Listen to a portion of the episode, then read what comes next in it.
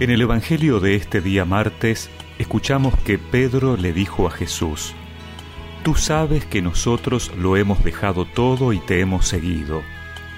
Jesús respondió, Les aseguro que el que haya dejado casa, hermanos y hermanas, madre y padre, hijos o campos por mí y por la buena noticia, desde ahora en este mundo, recibirá el ciento por uno en casas, hermanos y hermanas, madres, hijos, campos, en medio de las persecuciones, y en el mundo futuro recibirá la vida eterna.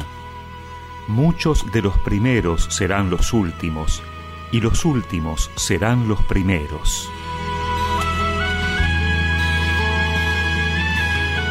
En continuación con el Evangelio de ayer, donde Jesús ha pedido al joven rico que lo venda todo y lo siga, Pedro se alegra de hacer resaltar inmediatamente lo que ellos ya lo han hecho. Quizá haya algo de vanagloria en esa intervención de Pedro, pero sus palabras son también la expresión de una infinita generosidad. Millones de hombres y mujeres desde dos mil años lo han dejado todo por su causa. No es por desprecio a estas cosas tan buenas en sí por la que uno las deja, no es por falta de amor. Jesús ha repetido una y otra vez que hay que amar a sus hermanos, a su padre, a su madre. Hay entonces aquí una motivación escondida y poderosa. Para abandonar cosas tan grandes hay que hacerlo por algo que es mucho más grande todavía. Renunciar a muchas cosas por amor a Jesús no es renunciar a la felicidad. Jesús promete a aquellos que le seguirán que serán personas colmadas ya aquí abajo. El sentido global de esta palabra de Jesús es, sin embargo, netamente gozoso. Si no lo sentimos así, es sin duda porque hoy vivimos bastante mal el Evangelio. No significa que se terminarán los problemas, pero viviremos la vida con la alegría de saber que tenemos el mayor tesoro, Dios. No significa despreciar las cosas o las relaciones humanas, sino saber ubicar cada cosa en su lugar, en una escala de valores y prioridades donde sabemos el reino de Dios es lo más grande a lo que podemos aspirar.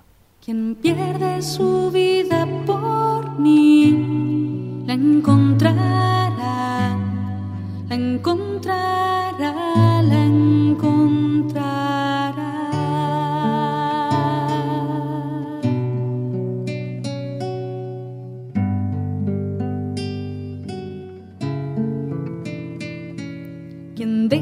su padre su madre por mí. Me encontrará, me encontrará.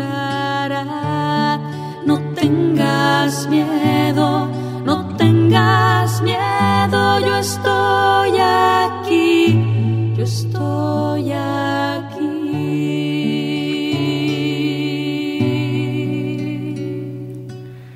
Y recemos juntos esta oración. Señor, Ayúdame a renunciar a todo aquello que no me permita tenerte como prioridad a ti y a tu reino de amor y justicia. Amén. Y que la bendición de Dios Todopoderoso, del Padre, del Hijo y del Espíritu Santo los acompañe siempre. conozco a quienes elegí, a quienes elegí.